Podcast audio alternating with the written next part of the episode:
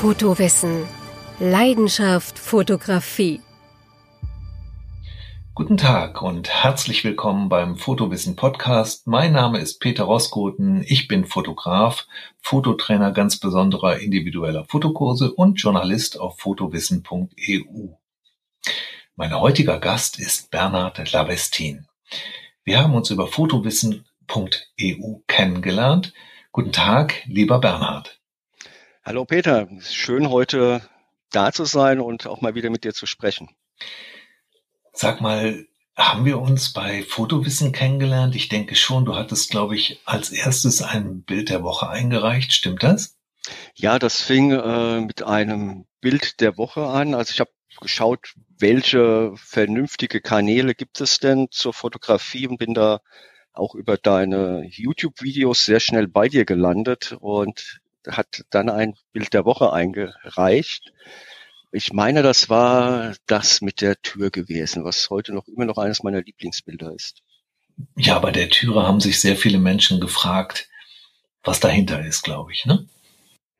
Ja, auch ähm, ich verbinde ja auch meine Fotografie so ein bisschen mit dem Nutzen, in dem Fall Nutzen bei der Arbeit. Ich habe das hinter mir hängen. Und äh, es kommen natürlich viele Leute, die da drauf stehen, davor stehen bleiben und das Bild einfach mal nur auf sich wirken lassen. Und dann kommt man natürlich auch mit den äh, Kolleginnen und Kollegen ins Gespräch. Ähm, interessanterweise ist eine der Fragen, die so gut wie nie vorkommen, das Wo, sondern einfach so, die Leute stellen sich vor, was ist hinten im Raum, was ist, wenn man die letzte Tür aufmacht, dann ist da ein Treppenabgang und das Bild ist ja bewusst, wenn man die Tür sieht, hinten etwas im Dunkeln. Ich habe es jetzt auch nochmal für eine Vernissage etwas mehr den Kontrast rein, äh, reingesetzt, also die, die dunklen Bereiche etwas noch mehr schattiert. Ähm, ja, und die Frage ist, was ist dahinter? Für unsere Zuhörerinnen und Zuhörer müssen wir jetzt erklären, dass wir natürlich auch auf der Webseite fotowissen.eu eine Rubrik Podcast haben. Und dort wird ein Artikel zu finden sein, in dem wir alle Links zu den Artikeln von Bernhard und natürlich auch zu diesem Türfoto äh, verlinken, auflisten, damit Sie sich diese Fotos parallel angucken können. Und da die dich alle noch nicht kennen, Könntest du netterweise mal unseren Zuhörerinnen und Zuhörern etwas zu deiner Person erzählen, Bernhard, damit die dich ein bisschen besser kennenlernen können? Ja, das stellt mir natürlich die Frage, was ist interessant für Fotografierende zu meiner Person? Und es ist bestimmt, gehört es auch zu meiner Fotografie dazu, meinen beruflichen Hintergrund, der nichts oder besser gesagt auf dem ersten Blick nichts mit Fotografie zu tun hat. Ich habe einen naturwissenschaftlichen Hintergrund, bin äh, zuständig für Sicherheit und Umweltschutz in einem amerikanischen äh, ja, Gesundheitsunternehmen, Pharmaunternehmen. Und ja, was es da mit der Fotografie zu tun hat, äh, das ist ein sehr kopflastiger Job. Und so kam ich auch die Fotografie, die ich von der Kindheit, von der Jugend schon kenne und die immer so ein bisschen mein Wegbegleiter war, ähm, auch als Ausgleich zu finden. Und so habe ich das Fotografieren auch, ich habe es ja gerade auch eben gesagt, da hängen einige Bilder bei mir äh, im Büro, äh, habe das wieder intensiviert, das Fotografieren, äh, hatte für Fuji die GFX 100S mal testen dürfen, zusammen mit dem GF 250. Das englische Magazin Fujilove hat auch einen Bericht von mir veröffentlicht. Ich mache Touren über den Polarkreis zum Ausgleich. Die einen oder anderen gehen vielleicht den Jakobsweg. Ich bin dann dort einmal im Jahr für zehn Tage und habe keinen Kontakt zur Außenwelt alleine. Äh, das Ganze war auch so ein stößt natürlich dann auf Interesse. Auch äh, der ein oder andere mal ihn kennen. Äh, äh Nick Schräger von iShootU hat mich auch mal zum Interview geladen auf YouTube zu meiner Reise mit der mit Mittelformat über den Polarkreis. Das ist ja schon ein bisschen naja, randständig. Äh, und natürlich auf Fotowissen EU durfte ich auch schon den ein oder anderen Beitrag äh, schreiben zu Mittelformatfotografie, aber auch zu dem, was man vielleicht unter Achtsamkeitsfotografie versteht, wobei das meine andere Art der Fotografie neben der Naturfotografie nicht ganz so beschreibt. Aber im Großen und Ganzen passt das Wort Achtsamkeitsfotografie. Das hast du schön beschrieben. Vielen Dank, Bernhard. Ähm, du bist natürlich auch noch nebenbei Ehemann, Vater und Katzenliebhaber, habe ich gelesen. Hast du auch so viele Katzenfotos aufgenommen wie ich? Muss ich gestehen, nein. Und ähm, falls meine Frau das hört, ich bin natürlich in erster Linie Ehemann. ich muss gestehen, ich fotografiere unsere Katzen, äh, vor allen Dingen dann, wenn ich Objektive mal teste. Aber so die Haustiere, äh, dadurch, dass meine Katzen ein, ich möchte mal sagen, differenziertes Verhältnis zu mir haben, sind das nicht meine geeigneten Motive. Also du bist kein Katzenliebhaber, sondern du bist Katzenlieferant, also so Butler bist du, ja? Nein, ich, ich bin schon Katzenliebhaber, aber besonders was die eine Katze angeht, ist das wohl kein Gegenseit keine gegenseitige Liebe. So, so sind die Katzen, die äh, sind ja. äh, sehr wählerisch und sehr eigen und das lieben wir ja an ihnen auch ein bisschen, ne? Ja, ja, genau. Also das eigene, das Freigängertum, das mag ich da schon bei denen. Du bist ja nun offensichtlich ein, ein leidenschaftlicher Fotograf, vor allem auch ein guter aus meiner Sicht der Dinge. Ich weiß, dass du bereits äh, im Kinderalter fotografiert hast und von deinem Vater motiviert wurdest. War die analoge Fotografie schon damals deine Leidenschaft? Ja, wobei mir das so bewusst damals noch nicht war. Also wenn man mich heute fragen würde, wie kam ich zur Fotografie, würde ich sagen, ich kam zweimal zur Fotografie. Also einmal das in meinen Kinder- und Jugendjahren. Mein Vater hat mir eine, eine Kamera geschenkt. Das war eine Yashica Sucherkamera, aber mit Festbrennweite. Und hatte da als Kind mit der Urlaubsfotografie angefangen. Ich hatte vorher auch ein bisschen etwas Kreatives gemacht, das Töpfern. Äh, mein Vater hat da immer zu mir die Frage gestellt, was hat das Töpfern für Nutzen? Das ist nebenbei auch eine Frage, äh, die, die mich heute noch begleitet. Ähm, ich hatte da mit der Kamera Bilder gemacht, Urlaubsbilder, und habe dann später auch festgestellt, dass bei diesen, ich nenne es mal typischen Dia-Abenden der 70er, 80er Jahre, äh, die mein Vater gemacht hat, äh, sehr viele Bilder von mir dann enthalten waren. Also wenn Freunde von meinem Vater kamen, äh, kann ich mich entsinnen, wir haben auf damals auf dem Stromboli übernachtet. Ich glaube, das darf man heute gar nicht mehr. Es ist ein Vulkan nördlich von Sizilien, der regelmäßig noch Eruptionen hat. Äh, damals alle halbe Stunde. Und die Aufnahmen haben sich da drin wiedergefunden. Und später auch auf Klassenreisen äh, hatte ich, durfte ich dann, hat uns der Lehrer die Kam seine Kamera gegeben und ich durfte die Klassenreise dokumentieren und hatte dann äh, Bilder auch von Schleusensystemen gemacht, die die Reaktion bei meinen Klassenkameradinnen und Kameraden ausgelöst haben später, ja, das Bild hättest du ja auch sonst wo machen können. Das ist doch gar nicht, das, man sieht doch gar nicht, wo wir waren. Äh, das waren aber, wenn ich so jetzt überlege, schon so ein bisschen die ersten Schritte und damals war ich, glaube ich, 14, 15, 14 von Achtsamkeitsfotografie. Ähm, vielleicht war es etwas ungünstig, auf dem Rhein-Main-Donau-Kanal jede Schleuse fotografieren zu wollen. Äh, aber wenn ich das heutzutage sehe, dass es Fotokünstler gibt, sehr gute, die Wassertürme fotografieren, äh, quer durch Deutschland oder quer durch Europa, so war ich so ganz so verkehrt, mit jede Schleuse beim Rhein-Main-Donau-Kanal zu fotografieren, vielleicht gar nicht so, so verkehrt. Aber für eine Dokumentation einer Klassenreise war das natürlich ungünstig. Du hattest also ein ganz anderes Thema, als deine Klassenkameraden es erwarteten. Und das hat dir gut gefallen, aber das war für die eine Ernüchterung, weil die sich nicht selber wiederfanden. Ja, genau, das war eine andere Sicht auf die Dinge. Es war natürlich, und die Fairness muss ja meinen Klassenkameraden gegenüber auch sein, es war keine Fotodokumentation. Es war kein Reisebericht, wie ich fotografiert hatte. Ich hatte mich halt ganz anders, wie du sagst, genähert. Ähm, ich habe es aber damals noch nicht so erkannt, äh, dass das auch ein Weg der Fotografie ist. Ich hatte zwar dann auch mal ein Praktikum bei einem Fotografen gemacht, aber das waren die damals typischen, ich sag's mal, Studiofotografen, die Passbilder gemacht haben, die auch mal im Studio äh, ja, Hochzeitsfotografien gemacht haben, also ein sehr konservatives Fotostudio. Äh, das natürlich nicht meine Art der Fotografie wiedergespiegelt hat damals, aber ich habe da halt auch sehr viel äh, zum Retuschieren gelernt äh, in der Dunkelkammer, was man halt in 14 Tagen freiwilliges Praktikum in den Osterferien so lernen kann. Ja, in den, in den Ferien und während solcher Zeiten habe ich Geld verdient. Bei Foto Allkauf stand ich hinter der Theke, die gibt's heute nicht mehr, glaube ich. Und ähm, habe da Kameras verkauft und da waren damals die Menschen schon überrascht, wie gut ich mich damit auskannte.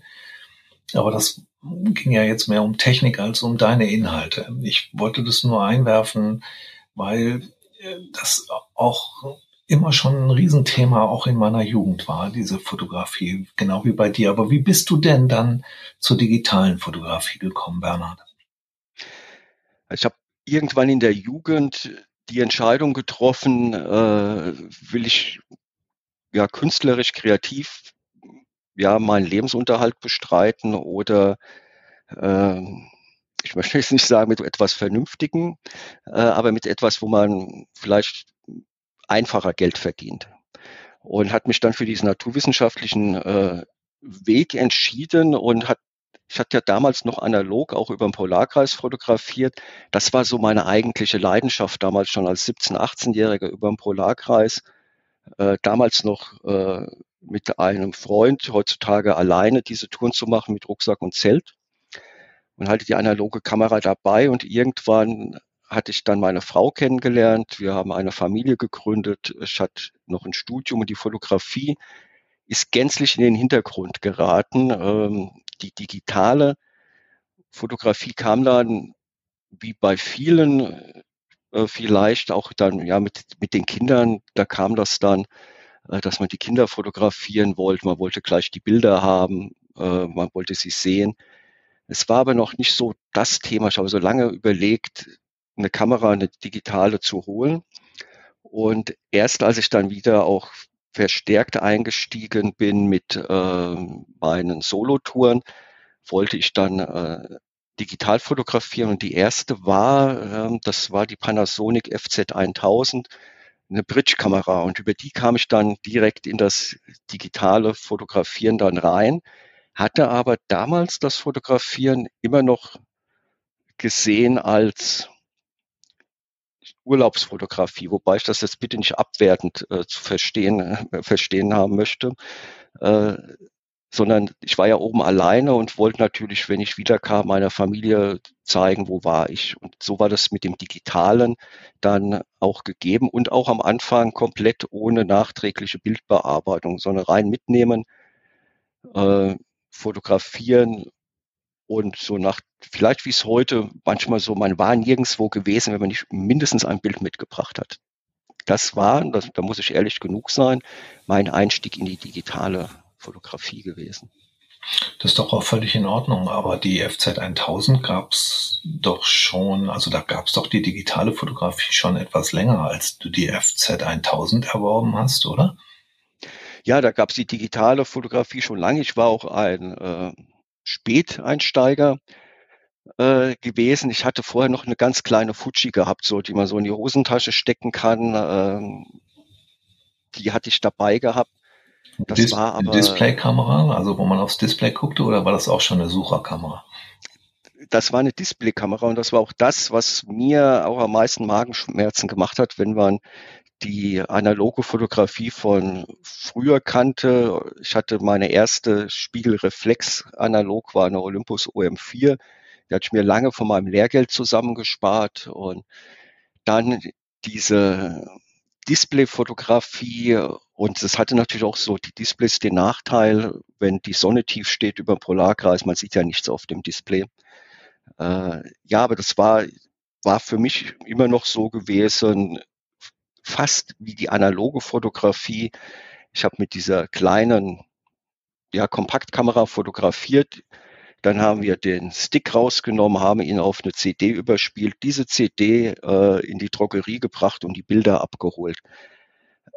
Von daher war noch dieser Weg, bis ich erkannt, bis ich wiederentdeckt hatte, was mir Fotografie bedeutet, äh, doch noch ein recht langer. Und der Weg war ja ich möchte nicht sagen, noch nicht mal beendet mit der FZ 1000, sondern genau genommen hat mein Wiederentdecken der Fotografie mit der FZ 1000 noch nicht angefangen gehabt.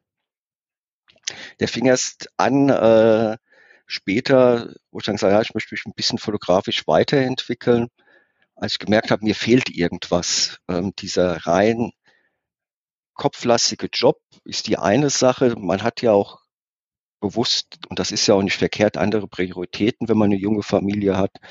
Äh, und ich habe auch, es war nicht so der, die Suche nach dem Sinn bei mir, sondern ich habe gemerkt, mir fehlt was. Und in langen Gesprächen mit meiner Familie, meine Kinder waren ja dann auch schon älter, ich hatte auch mit denen mal alleine gesprochen, mit jedem Kind, wie sie mich einschätzen. Ich war auch weit weg von Burnout und was heute, in, oder auch Depression, aber ich habe dann trotzdem auch mal mit dem Coach gesprochen. Und irgendwann kam so die Frage auch vom Coach, sagen Sie mal, was machen Sie? Hab dann auch vom Töpfern erzählt, vom Fotografieren und dann war die Frage, ja, fotografieren Sie doch einfach mal mehr, nicht nur Reisedokumentation. Und da kam der Satz, den, deswegen hatte ich das eingangs gesagt, von meinem Vater mir in den Sinn, für was? Und da hat sich natürlich die Coach erstmal, die musste erstmal lachen und hat gesagt, also Herr Labestein, Kreativität hat nicht unbedingt einen sachlichen Grund. Und in diesen Gedankengang oder die Gedanken, die ich da mit mir getragen habe, kam dann auch der Wunsch, kreativer wieder zu werden äh, und das Fotografieren stärker zu machen. Und da ist dann so dieser, dieser, diese Weiterentwicklung, sag ich mal, von der Panasonic gewesen, zu sagen, jetzt möchte ich eine Kamera mit Wechselobjektiven haben, um kreativer zu werden, gerade mit den offenblendigen Arbeiten. Äh, da ist dann so die Entscheidung gefallen, zu sagen, ja, eigentlich, wenn man so auf die Kindheit schaut und überlegt, was hat mir denn als Kind gefallen? Mache ich das denn heute noch als Erwachsener? Was hat mich als Kind erfüllt? Und was erfüllt mich als Erwachsener? Und so kam ich dann zu dem, äh, ich sag mal, ja, zur digitalen Fotografie, die ist ja un sehr umfangreich. Das fängt ja bei, bei Handy, bei Selfies ja an. Das ist ja auch digitale Fotografie, die ja auch ihren Wert hat, äh, bis hin zur professionellen Fotografie. Da gibt es ja viele Schattierungen, aber in dem Sinne habe ich da, möchte ich sagen, meine Fotografie wiedergefunden. Du hast ja auch einen, einen Artikel geschrieben, Fotografie als Medizin. Du hast also inzwischen vier Artikel veröffentlicht. Der letzte den hast du, ähm, du hast Fotos gemacht in einem alten, zerfallenen Gartenhaus, die ich auch äh, super interessant finde. Aber wenn wir jetzt mal den Kontext herstellen zu der Fotografie als Medizin, hat dir das damals geholfen, wieder zu dir selber zu finden? Oder ja, du redest immer von Ausgleich, aber es ist, glaube ich, noch ein bisschen mehr als ein Ausgleich zum Beruf, ne? Das ist es auf jeden Fall. Also dass ähm, dieser Bericht äh, Fotografie als Medizin, natürlich ist Fotografie keine Medizin. Ich würde es dann eher, wenn man es wieder fachlich sehen würde, als Therapie vielleicht bezeichnen. Und in der Form ist Fotografie, wie wir sagen ja auch bewusst, denke ich, Leidenschaft und nicht Hobby, weil es schon mal viel mehr ist. Für die einen ist es Meditation. Wir hören oft das Wort Flow. Und ja, das ist es wenn ich überlege, früher als Kind, wie konnten wir uns als Kind in eine Sache verlieren? Wir haben die Zeit nicht mehr wahrgenommen und sei es irgendwann mal mit Legosteinen, mit Bauklötzen oder später, wenn wir Sandburgen gebaut haben. Wir haben uns in dem Moment verloren und haben nicht daran gedacht, was für einen Zweck hat das. Und das ist für mich jetzt eigentlich auch Fotografie eine Art, ich möchte diese Worte weil sie leider Gottes auch manchmal falsch oder zu inflationär verwendet werden wie Meditation. Aber es ist für mich ein Verlieren in Zeit und Raum und ein vollkommenes Abschalten im Hier und Jetzt. Und das kann man schlecht beschreiben. Das muss man in meinen Augen erleben, wobei natürlich es nicht unbedingt Fotografie sein muss. Es kann auch ein anderes kreatives Hobby sein. Für mich war es die Fotografie. Und da wirkt das auf zwei Seiten als Mediziner. Auf der einen Seite für den, der es macht, der kreativen Content schafft, der sich da drin verliert. Aber auf der anderen Seite auch für die Person, die sich bewusst die Fotografie ansieht, also außerhalb der elektronischen Medien, wie es jetzt auch meine äh, Kolleginnen und Kollegen ja machen, wenn die bei mir ins Büro kommen, die bleiben davor stehen und verlieren sich in dem Moment in die Aufnahme. Und von daher hat Fotografie zwei Wirkungen oder zwei Wirkbereiche für den Schöpfenden und für den, der es erlebt, möchte ich mal sagen, die Fotografie bewusst wahrnimmt. Bernhard, jetzt haben wir ja ganz viel von dir gehört über diese Türe und über deine Reiseberichte. Aber du hast noch eine ganz andere Art von Fotografie, eine künstlerische Fotografie. Ähm, die von der Türe war natürlich auch künstlerisch, aber du hast einen eigenen Begriff geschaffen für eine künstlerische Fotografie, die du auf deiner Webseite zeigst. Was ist das bitte? Meine, die Worte meiner Frau zu verwenden. Äh, sie sagt, ich habe durchaus eine morbide Art der Fotografie. Und das ist natürlich ein schlechter Text und ein schlechtes Wort, um damit Webseiten zu machen. Aber äh, in dem Bereich mit sehr guten Freunden, als wir meine Webseite designt haben, haben wir auch über meine Art der Fotografie gesprochen. Das war fast dann der Freund, der die Webseite gestaltet hat. Das war fast alles analog mit Post-its und äh, Clustern dieser Post-its. Nur der letzte Schritt war dann digital. Und da kam auch das Gespräch auf, wie meine Art der Fotografie zu sehen ist, weil ich ja Gegenstände fotografiere, die irgendwie eine Emotion auslösen, eine, diese menschliche Komponente haben. Und er hat dann gemeint, Mensch, im Prinzip ist das äh, wie die neue emotionale Sachlichkeit. Es gab in den 20er Jahren den Ausdruck neue Sachlichkeit. Äh, da hat man den Gegenstand fotografiert und hat sich an der Ästhetik der Form erfreut und an der, an der Sache selbst. Und bei mir wird das Ganze ergänzt durch die Emotionen, die die betrachtenden Personen dann dabei empfinden. Äh, insofern ist, kann die Tür auch da reingehören. Äh, für mich ist das mehr als eine Lost Places Fotografie, weil durchaus auch die Leute sich auch da ihre Emotionen gewahr werden. Und diese neue emotionale Sachlichkeit ist jetzt so der Begriff, ja, du hast gesagt, äh, neu geschaffen. Ich glaube, ja, der ist da, da geschöpft worden, äh, der, der Begriff neue emotionale Sachlichkeit. Also nicht nur die Priorität auf die reine Ästhetik des Gegenstandes, sondern dieser ergänzt mit der menschlichen Komponente, mit der Komponente Emotionen. Das hast du schön beschrieben. Du nennst das kurz NES, ne? Und da steht ja, genau. jedenfalls auch auf deiner Webseite. Genau.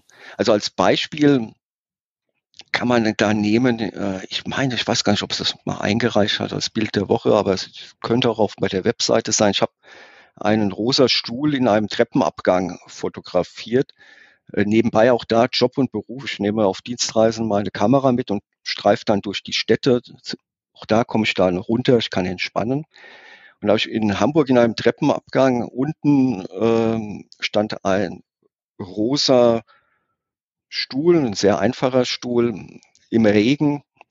Äh, dem rosa Stuhl hat ein Bein gefehlt und die Regentropfen sind an der Rückenlehne so runtergelaufen. Und hinter dem Stuhl war Graffiti.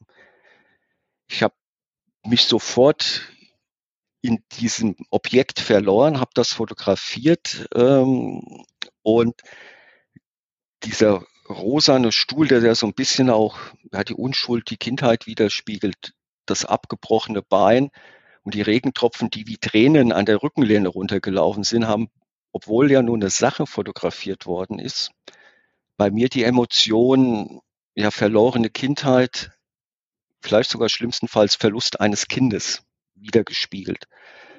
Ich habe die Aufnahme auf Acryl gezogen und sie hängt jetzt, äh, ich glaube, sowohl bei meinem Sohn als auch bei meiner Tochter, bei meiner Tochter sogar auf der Arbeit, äh, weil sie sagt, für mich, sie findet die Aufnahme sehr gut, weil für sie ist das ein Bild für Freizeitgestaltung, für Freiheit, weil für sie ist das ein, sieht das aus wie der Zutritt in ein, äh, ja, in einen Nachtclub, in eine Disco, in eine Bar und sie verbindet mit diesem Bild positive Gefühle. Und beides ist richtig. Und das ist für mich so das Wichtige, dass die Bilder nicht einfach schön sind oder schön einfach und, sondern bewusst mit dem Betrachter interagieren. Mein Vorteil bei meiner Art der Fotografie ist, dass ich im Prinzip bei dieser künstlerischen Art der Fotografie, dass ich keine Botschaft vermitteln will, sondern ich fotografiere das. Mein Wunsch ist es, dass eine Reaktion ausgelöst wird. Die Botschaft, die übermittelt wird, liegt schon im Betrachter selbst. Und meine Fotografie legt sie vielleicht nur frei. Und der Betrachter mit seinen Lebenserfahrungen, mit seinen, ja, das, was er im Leben an Freude und an Leid durchlebt hat, das bringt er beim Betrachten mit und dadurch wird dann die Botschaft raus. Also ich bin nicht der Botschaft Kündende, sondern eigentlich nur der, der die Interaktion mit dir für die Person herstellt. Es gibt ja tatsächlich immer mehrere Wahrheiten. Diese Wahrheiten, die sind durchaus unterschiedlich. Der eine glaubt ähm, das eine, der andere glaubt das andere und beides stimmt im Grunde, nämlich aus der Sicht desjenigen. Und das erinnert mich so ein bisschen jetzt an deine Beschreibung der Reaktionen der Fotos. Jeder sieht etwas anderes in diesen Fotos. Das heißt, die Fotos sind nie einfach nur ein Spiegel oder ein Abbild von einer Realität, sondern man bringt sich immer selber mit in dieses Foto ein, egal ob als Fotograf oder als Betrachter dieses Fotos, richtig? Das auf jeden Fall. Also, und das ist ja das Schöne dabei. Und für mich ist es manchmal so schwer, ähm, wenn Personen dann anfangen zu diskutieren die andere Person wohl überzeugen wollen, wie das Bild zu wirken hat.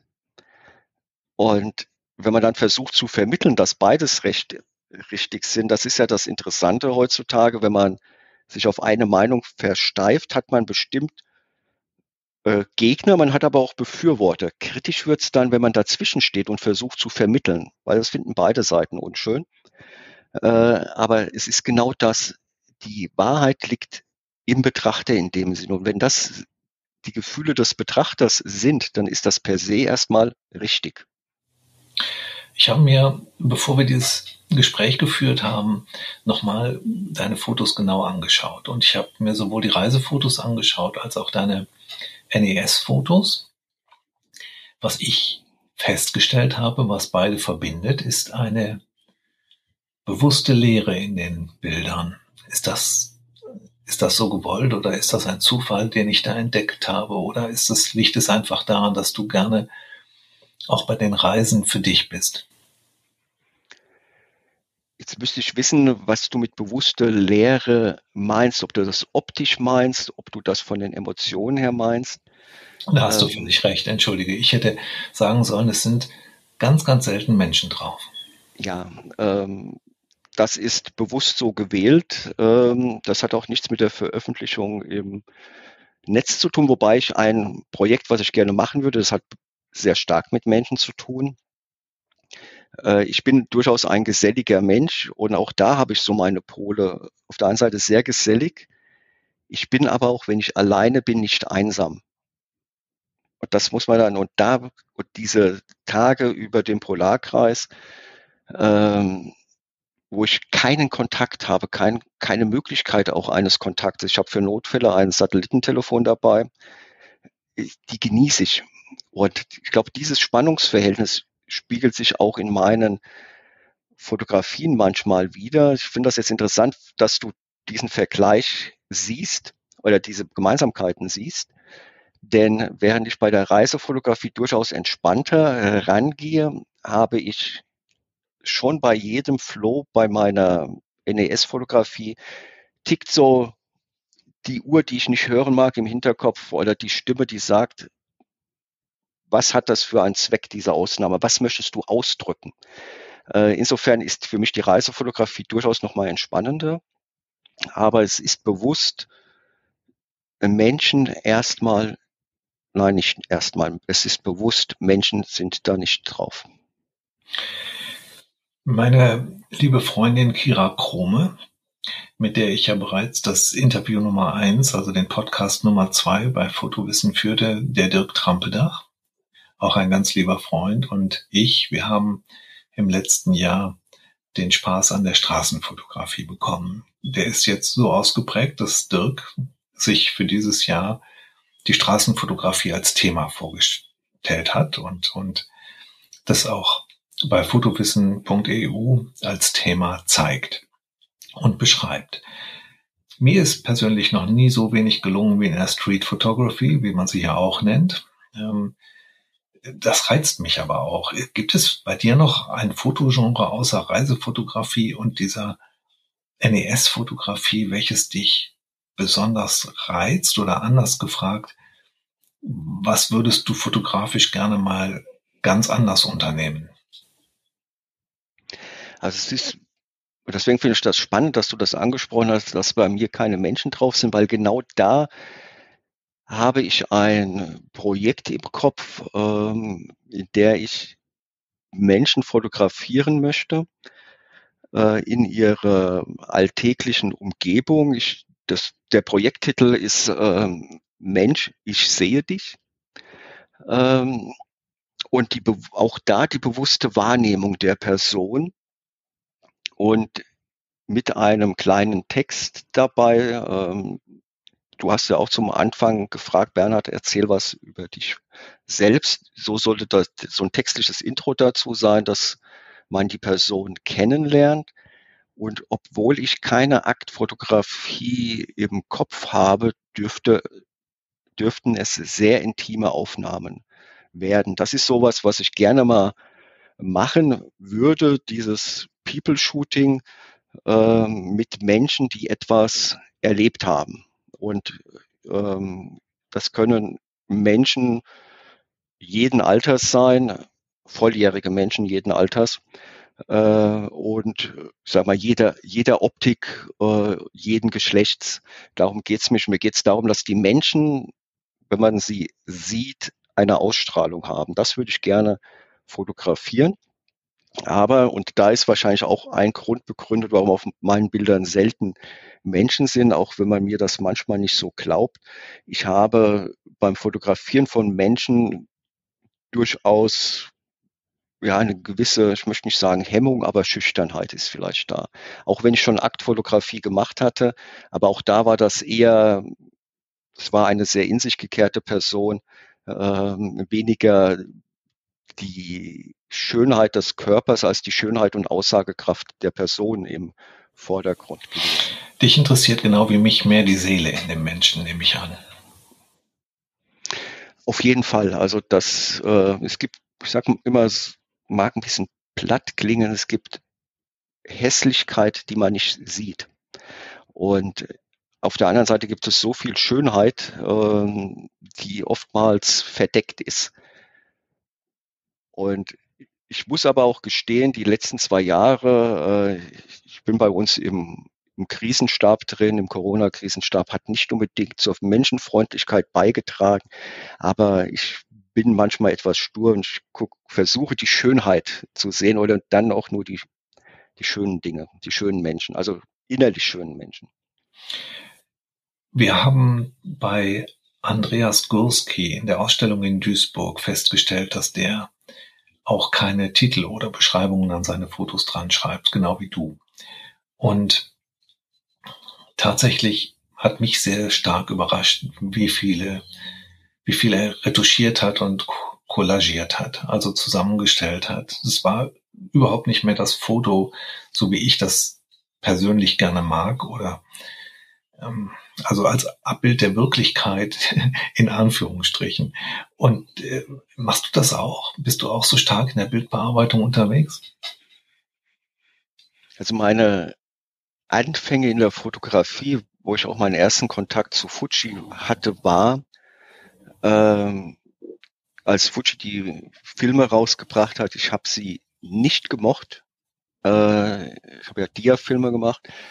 Ähm, weil sie mir einfach zu farbig waren. Ich habe gesagt, so sah es vor Ort nicht aus. Äh, die jetzige Fotografie äh, oder die jetzige, das jetzige Retuschieren setze ich bewusst dann ein, wenn ich sage, das Bildelement stört jetzt total. Ähm, aber am Ende ist es doch eine sehr dezente Bearbeitung. Ähm, das Zuschneiden der Bilder, ganz klar, äh, vielleicht den einen oder anderen äh, ja, Kontrast äh, anpassen. Das ist so das meiste, was ich mache. Und dann, wenn äh, Element im Bild ist bei dem Originalbild, was ich für eine Galerie vorgesehen hatte, die jetzt leider nicht stattgefunden hat, für eine Vernissage vorgesehen hatte, habe ich noch das eine oder andere Tempotaschentuch rausretuschiert. Aber dieses, ich ändere jetzt den Himmel in der Aufnahme, ähm, ich ziehe die Farben bis zum Endlos hoch, ähm, das ist nicht meine Art der Fotografie. Sie hat ihre Berechtigung, ihre Berechtigung zwar in der Form, wenn Leute ihre Kreativität da drin ausleben können, wenn ihr das, denen das Spaß macht, dann soll dem so sein. Es ist aber nicht meine Art. Also am Ende des Tages versuche ich die Aufnahme durchaus noch so darzustellen, wie es vor Ort war. Ich persönlich glaube auch nicht, dass wir das jemandem verbieten können oder sollten. Ich finde, da hat jeder seine eigene Wahrheit. Also wenn der Andreas Gurski das toll findet, Bilder zu verbinden, Bilder zu collagieren, darin äh, ganze Kraftwerke rauszuretuschieren, dann ist das sicherlich vollkommen in Ordnung. Ähm, mich hat es deswegen überrascht, weil ich noch aus der analogen Fotografie komme und in der analogen Fotografie konnten wir nur ganz bestimmte Dinge machen. Wir konnten und das galt vor allen Dingen für die Dia-Fotografie, nur den Ausschnitt fotografieren, den man auch hinterher sah. Wir konnten durch die Art des Filmes, durch die Art des Objektivs, durch die Perspektive und so weiter konnten wir unser Bild bestimmen. Klar, wir konnten dem Bild einen ganz anderen Ausdruck geben, aber wir konnten keine Collage draus machen im Dia, wir konnten keine im Grunde konnten wir ja gar nicht viel machen. Von, von Farben her, von der Helligkeit her, da war nichts mehr anzupassen. Wir mussten das von vornherein richtig belichten. Dann gab es die analoge Fotografie mit dem Negativfilm. Da wurde schon wieder mehr korrigiert. Sprich, da konnte das Labor viel korrigieren. Sie konnten die Kontraste anheben, sie konnten die ähm, oder absenken natürlich auch und sie konnten ähm, genau wie heute die Tiefen anheben, die Lichter absenken. Das nannte sich damals abwählen oder ähm, nachbelichten. Und es gab aber bestimmte Dinge, die gingen einfach nicht. So mal eben einen Zigarettenstummel rausretuschieren war gar nicht so einfach. Der wurde dann nachher von einer Künstlerin oder einem Künstler mit dem Pinsel auf dem tatsächlichen Positiv wurde das retuschiert. Und ich glaube deswegen, weil ich aus dieser Zeit kam, liegt es mir so fern, ähm, dass jemand nicht dran schreibt, dass es eine Collage ist oder dass es ähm, wahnsinnig künstlerisch bearbeitet ist. Kann das, ist das auch dein Gefühl oder bin ich da alleine? Ich bin da ein bisschen ambivalent. Also ähm, ich schaue mir, also wenn ich, wenn ich in eine Ausstellung gehe, ich schaue mir das Bild an und für mich ist erstmal der Untertitel und die Beschreibung, wie das Bild entstanden ist, zweitrangig. Ich schaue, wie, wie wirkt das Bild auf mich? Und es ist ganz klar, manche Bilder wirken nur mit einer Unterschrift oder mit einer Beschreibung, unter welchen Umständen das Bild entstanden ist.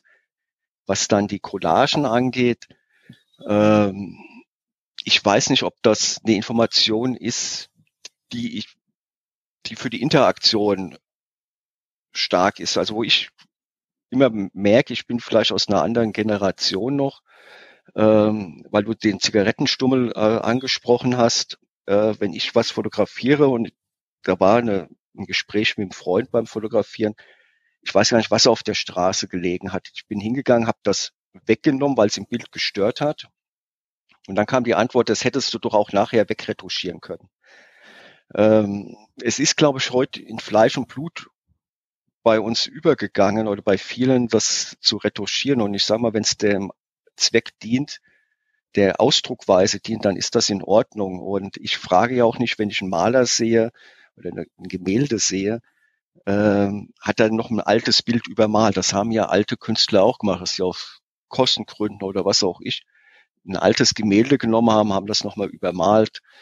Ähm, also da bin ich, ich sehe da einen Unterschied zwischen der Fotografie als Kunstform und der Ausdrucksweise des Künstlers als Kunstform. Also das, da ist irgendwo ein fließender Übergang, wo die reine Fotografie aufhört und das künstlerisch kreative Schaffen anfängt.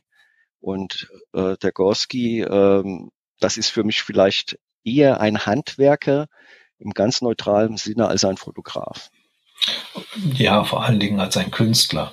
Aber ähm, auch das kritisiere ich nicht. Ich finde das vollkommen in Ordnung. Er macht tolle Sachen. Das ist gar nicht die Frage. Ähm, ich möchte das nicht als positiv oder negativ darstellen. Ich wollte eigentlich nur so mein Gefühl rüberbringen. Ich musste immer den Ausschnitt mhm. fotografieren, den ich dann hinterher auch im, auf der Leinwand sah.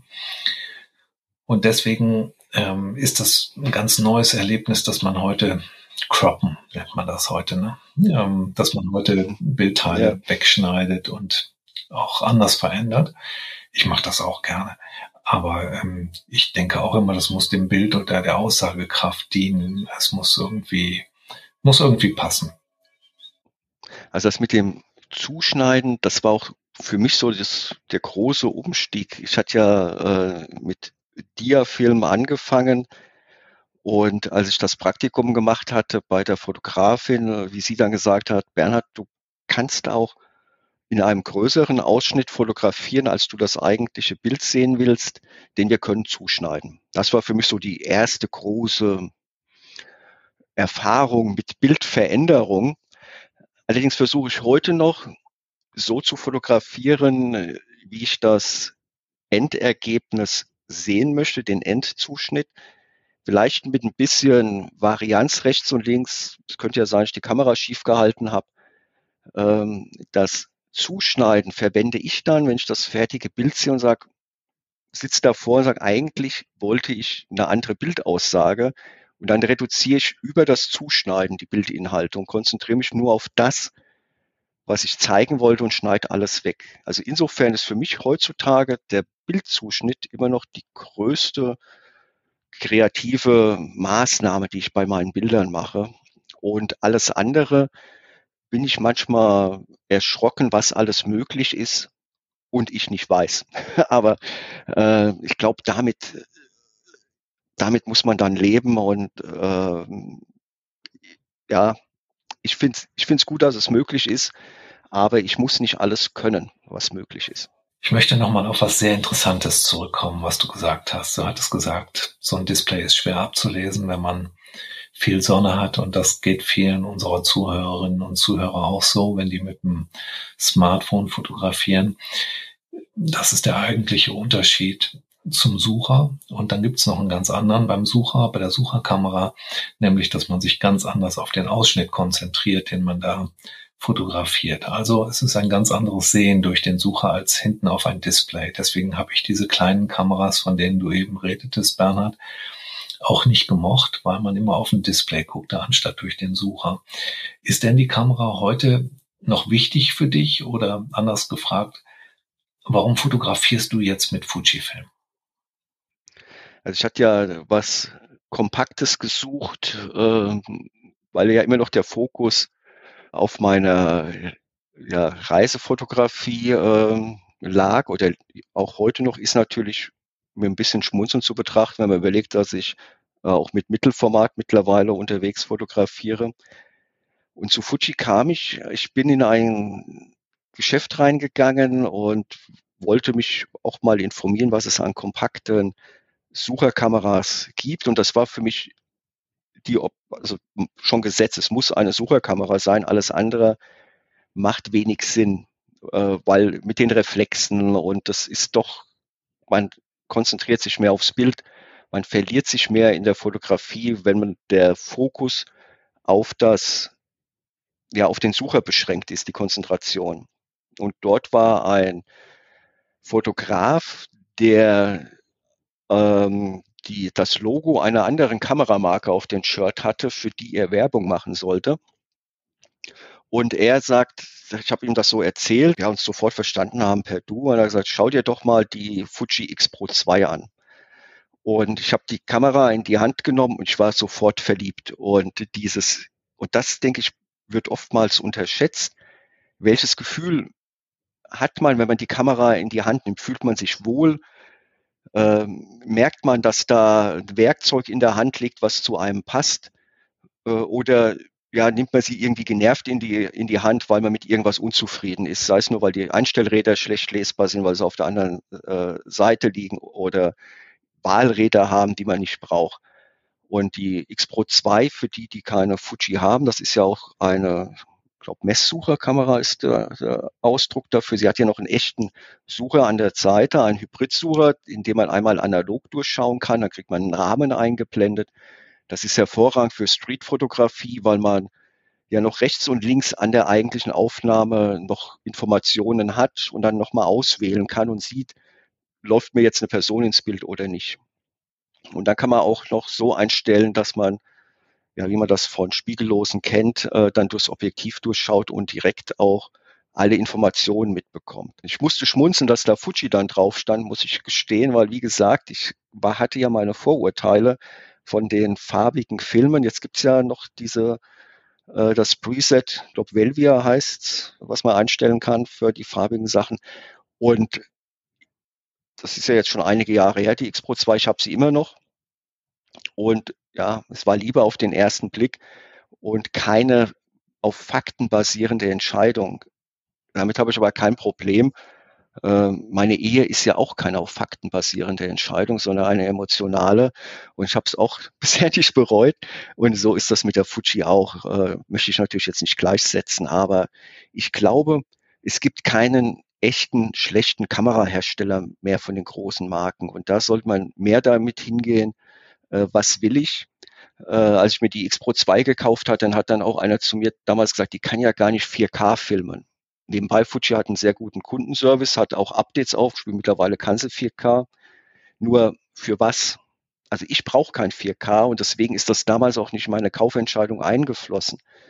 Äh, also insofern sollte jeder überlegen, was für eine Art der Fotografie macht er. Also ich hätte wahrscheinlich Fuji nicht gewählt bei Action- und Sportfotografie, äh, weil der Autofokus damals doch noch nicht so war, so schnell.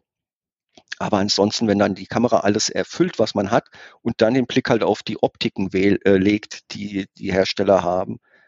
Und ja, es war eine Bauchentscheidung. Fujifilm baut einerseits sehr hübsche Kameras, die sind jetzt wirklich sehr hübsch, in dem Sinne, dass man sie gerne anschaut. Das ist wahrscheinlich mit, mit Olympus und mit Leica zusammen sind es wahrscheinlich die, die schönsten oder hübschesten Kameras. Auch das ist sehr subjektiv. Andererseits haben die Technologien, die andere nicht haben. Dieser Hybridsucher, den gibt's einfach nirgendwo sonst. Und der ist sehr unique, also ein Alleinstellungsmerkmal von Fujifilm. Den gibt es sowohl bei der X100 Serie, also zum Beispiel bei der letzten X100V, und es gibt den auch bei den X Pro Modellen. Und ähm, dennoch, wir reden da über damals 24 Megapixel, heute sind in der XT3, XT4 26 Megapixel drin. Hast du jetzt auch noch? die Mittelformatfotografie erwähnt. Warum fotografierst du jetzt noch mit einer Mittelformatkamera? Und wir reden hier über Fujifilm GFX. Mhm. Hatte die Fujifilm oder habe sie die GFX 50S. Äh, Hintergedanke war der, ähm, was mich ja auch mal so ein bisschen umtreibt, für Ausstellungen extrem große Bilder zu zeigen und auch nochmal vielleicht ein bisschen Reserve im, im Kroppen zu haben und habe dann gesagt, ich brauche mehr Auflösung. Und ist natürlich die Frage, wo ist da das Vollformat? Das APS-C-Format ist für mich eine kompakte Kamera mit kompakten Objektiven, weil letztendlich ist es weniger das Gehäuse, gerade auch bei den modernen Mittelformatkameras ist nicht das Gehäuse, was Volumen und Gewicht, Gewicht macht, sondern das Objektiv. Also ich möchte APS-C bewusst extrem gute Qualität in kleinen Baukörpern. Und als es dann ging, ich möchte auch etwas Größeres haben, für große Bilder darstellbar an der Wand, äh, war es sehr schnell das Mittelformat, weil das Vollformat ist für mich irgendwie so ein Kompromiss aus beiden Welten, sehr gute Qualität. Aber dafür hat es auch noch einen großen Körper. Aber dann kann ich sagen, dann nehme ich doch gleich das Mittelformat. Ich habe noch einen größeren Chip. Ich habe das letzte Quäntchen mehr Auflösung, was natürlich nur relevant ist, wenn man wirklich große Bilder macht. Also ich glaube mal bis 60, 90 möchte ich mich nicht davor stellen, zu gucken, welche Kamera hat jetzt die bessere äh, Auflösung. Und so kamst du dann zu dem Mittelformat und das Schöne am Mittelformat ist, ist auch nochmal, ich nenne es so die analoge Fotografie von heute. Die GFX 100S und die 50-2 gab es damals noch nicht. Und ich muss auch gestehen, ich würde sie mir heute auch diese beiden nicht kaufen, aber nicht wegen der Qualität, weil die GFX 50S hat ja diesen wunderbaren, wie sagt ein guter Freund von mir, diesen Altherrensucher, diesen, dass man auch von oben in die Kamera reinschauen kann. Und wenn man von oben in die Kamera reinschaut mit diesem Klappsucher, äh, das einstellt, es ist nochmal ein analoges Vorgehen, möchte ich sagen, in der heutigen Zeit, in der digitalen Zeit. Und die Qualität, wenn man groß zieht, die Bilder, die ist natürlich nochmal eine andere. Das macht aber auch nur Sinn, wenn man wirklich in die großen Formate geht, äh, das, oder wenn man Produktfotografie oder ähnliches macht. Ich rede halt jetzt aus der Sicht eines Hobbyfotografens, der nicht die letzte Qualität an die Kunden geben muss.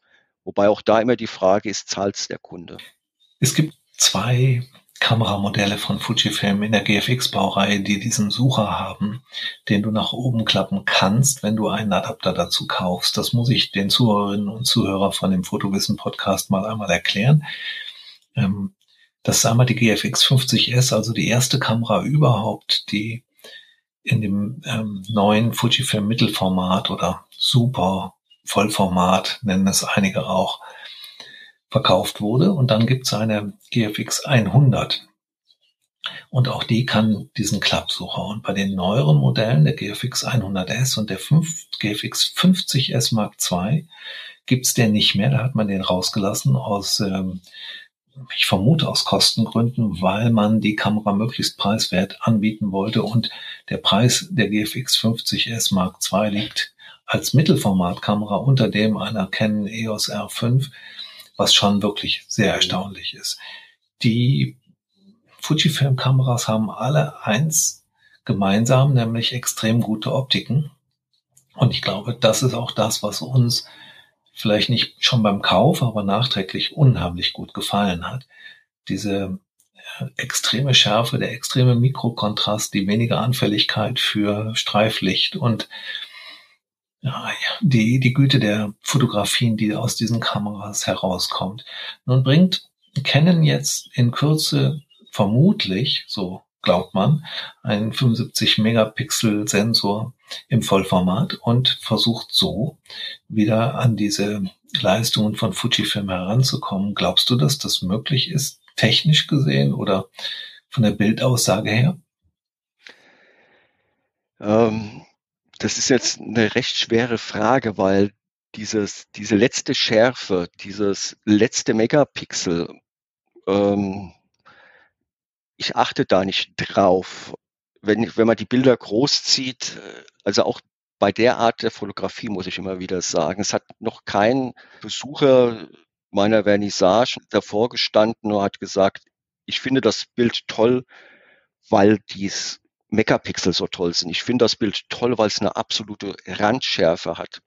Deswegen äh, sind so Tests, welche Randschärfe hat man, äh, was kann man damit erreichen.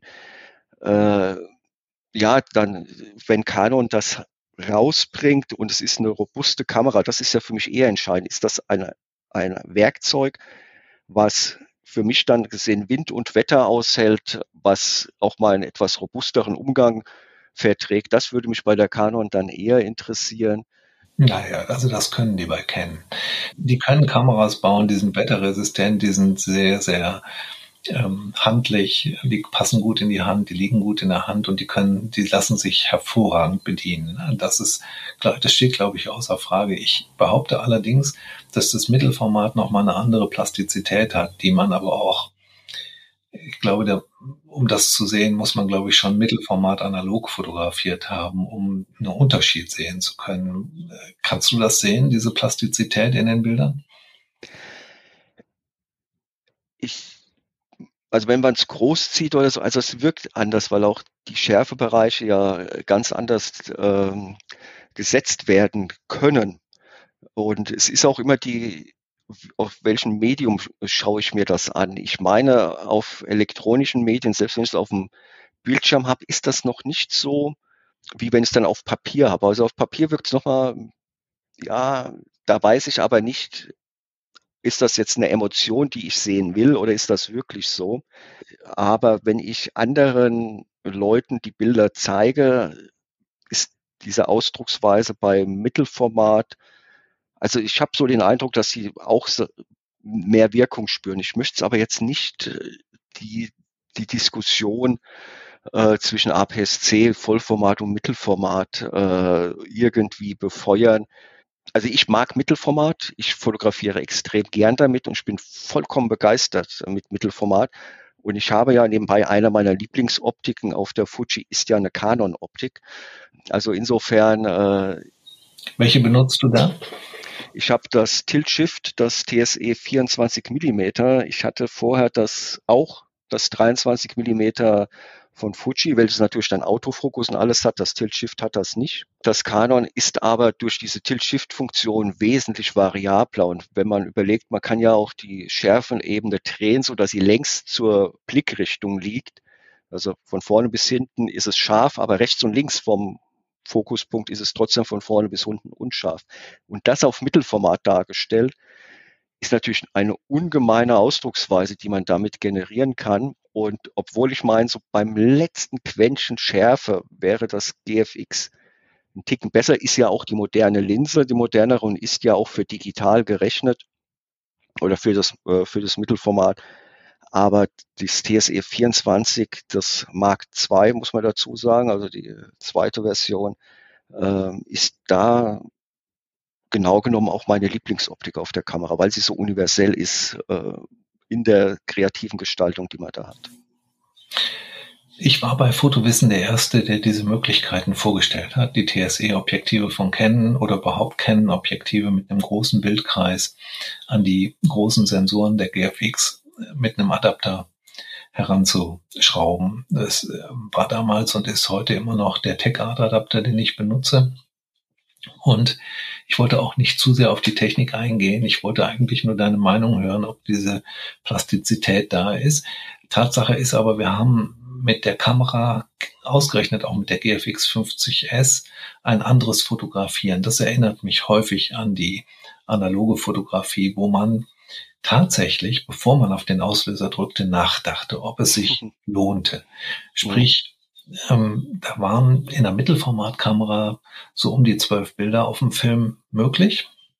Und das war ja noch nicht so furchtbar viel. Und die teilte man sich sehr, sehr gut ein. Bei so einem Fotowalk durch Paris oder so, wenn man da zwölf Bilder machte oder auch vielleicht nochmal einen Ersatzfilm einlegte mit und dann 24 machte, dann hat man sich bei jeder Aufnahme genau überlegt, ob man die überhaupt machen wollte und ob man abdrückte.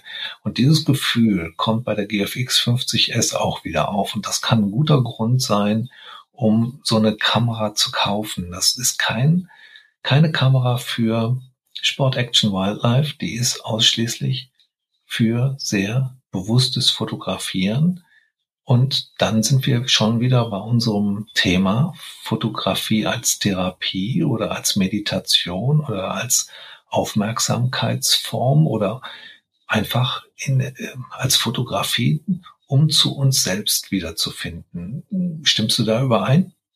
Auf jeden Fall. Also das ist, vielleicht ist es auch das, was ich an der GFX 50S äh, so faszinierend äh, finde, dieses nun, ich habe ja auch noch ein Ingenieursstudiengang und habe ja da den, das Manko, dass ich dann mich sehr schnell auch in einen technischen Aspekt verlieben kann, weil wenn das Werkzeug einfach funktioniert, finde ich, hat das auch eine gewisse Ästhetik. Und mit der 50S, ich hatte damals auch die 50R in der Hand gehabt, aber dieser Winkelsucher ist dermaßen praktisch. Ich hatte ihn damals im Set dann auch dazu bekommen ich will ihn heute nicht mehr vermissen und äh, für die Art der Fotografie, selbst wenn man nicht entschleunigen will, ich verstehe es da auch nicht, dass Fuji diesen Weg nicht weitergeht, auch für die APS-C-Kameras. Bei meiner OM4 hatte ich damals diesen Winkelsucher und wenn man im Schlamm liegt, nutzt einen der Klappbildschirm wenig. Ähm, aber die GFX 50S, es ist wirklich ein Entschleunigen, eine, ich möchte nicht sagen eine Meditation, aber das kommt schon sehr nah dran. Wenn man das als Hobby betreibt, ich glaube, wenn man das professionell betreibt, äh, darf man sich nicht immer in Meditation verlieren. Aber dieses Mittelformat ist schon, ja, ich hatte es, glaube ich, eingangs gesagt, das äh, digitale Analog.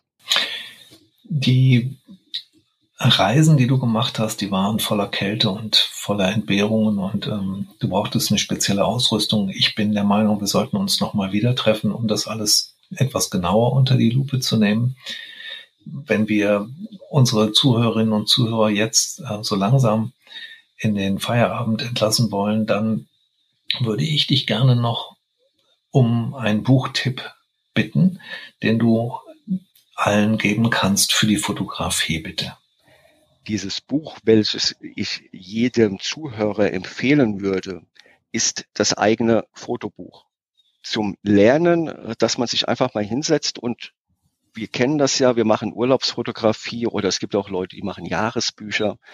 Und dann wird geschaut, was habe ich und an welcher Stelle kommt das ins Fotobuch. Und ich möchte jeden empfehlen, so mache ich das auch jetzt mit meinem Projekt, vor dem Urlaub zu überlegen, welche Bilder möchte ich haben, vor dem Urlaub zu überlegen, welche Reihenfolge habe ich, welche, welchen Farblook möchte ich darstellen, welche Bilder kann ich als Intro verwenden, was sind tolle Nahaufnahmen, äh, was ist ein tolles Closing. Also das eigene Fotobuch zu planen, bevor man den Auslöser drückt. Das möchte ich gerne jedem ans Herz legen.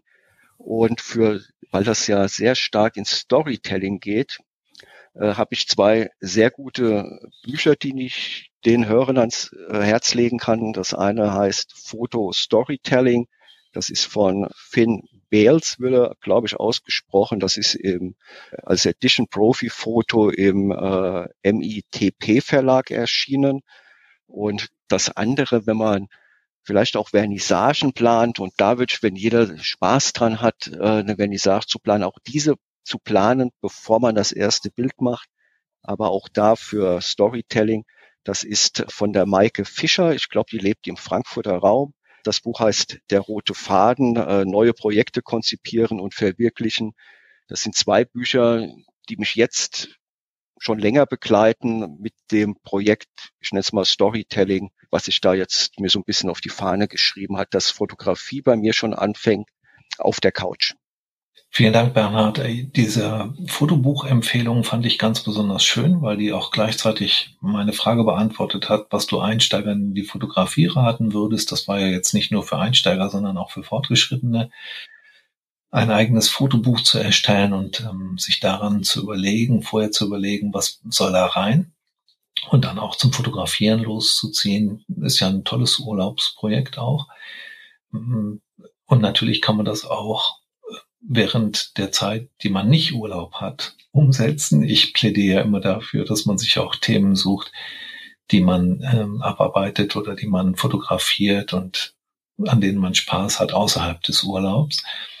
Welches Projekt, das ist eine abschließende Frage, steht jetzt bei dir als nächstes an?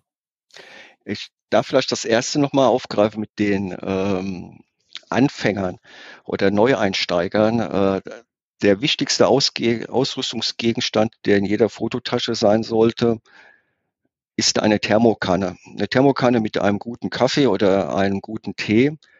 Und wenn man am Fotospot angekommen ist, erstmal einen Kaffee trinken, einen Tee trinken, die Landschaft, die Situation, die Street auf sich wirken lassen und dann loslegen. Mein, das, das Verweilen, das Verweilen-Prinzip, ne? Ja, genau. Also sich bewusst runtertitrieren. Und meine derzeitigen Projekte, ich sage das eine ist Storytelling, aber das andere Projekt, und das passt auch und das schließt auch meinen eigenen Lebensweg so ein bisschen ab und kann man auch Anfängern Einsteigern raten. Äh, ich glaube, wir sind ja alle Lehrlinge bis zum Ende, aber Einsteiger in das Thema äh, mein Schulweg. Ich habe mir jetzt vorgenommen, meine Wege, die ich als Kind gegangen bin, von meinem alten Elternhaus äh, in die Schule, von meinem alten Elternhaus auf zu den Spielplätzen analog zu fotografieren und diese Bilder auch, äh, zumindest das Negativ, äh, selbst zu entwickeln. Das ist jetzt so ein Projekt, wo ich sage, ja, nochmal zurück zu meiner Kindheit, zu meinem Ich. Und ich denke, dass das Fotografieren dort auch wieder den Bogen schlägt äh, zu dem Thema Achtsamkeit. Eine wahnsinnig schöne Idee von dir.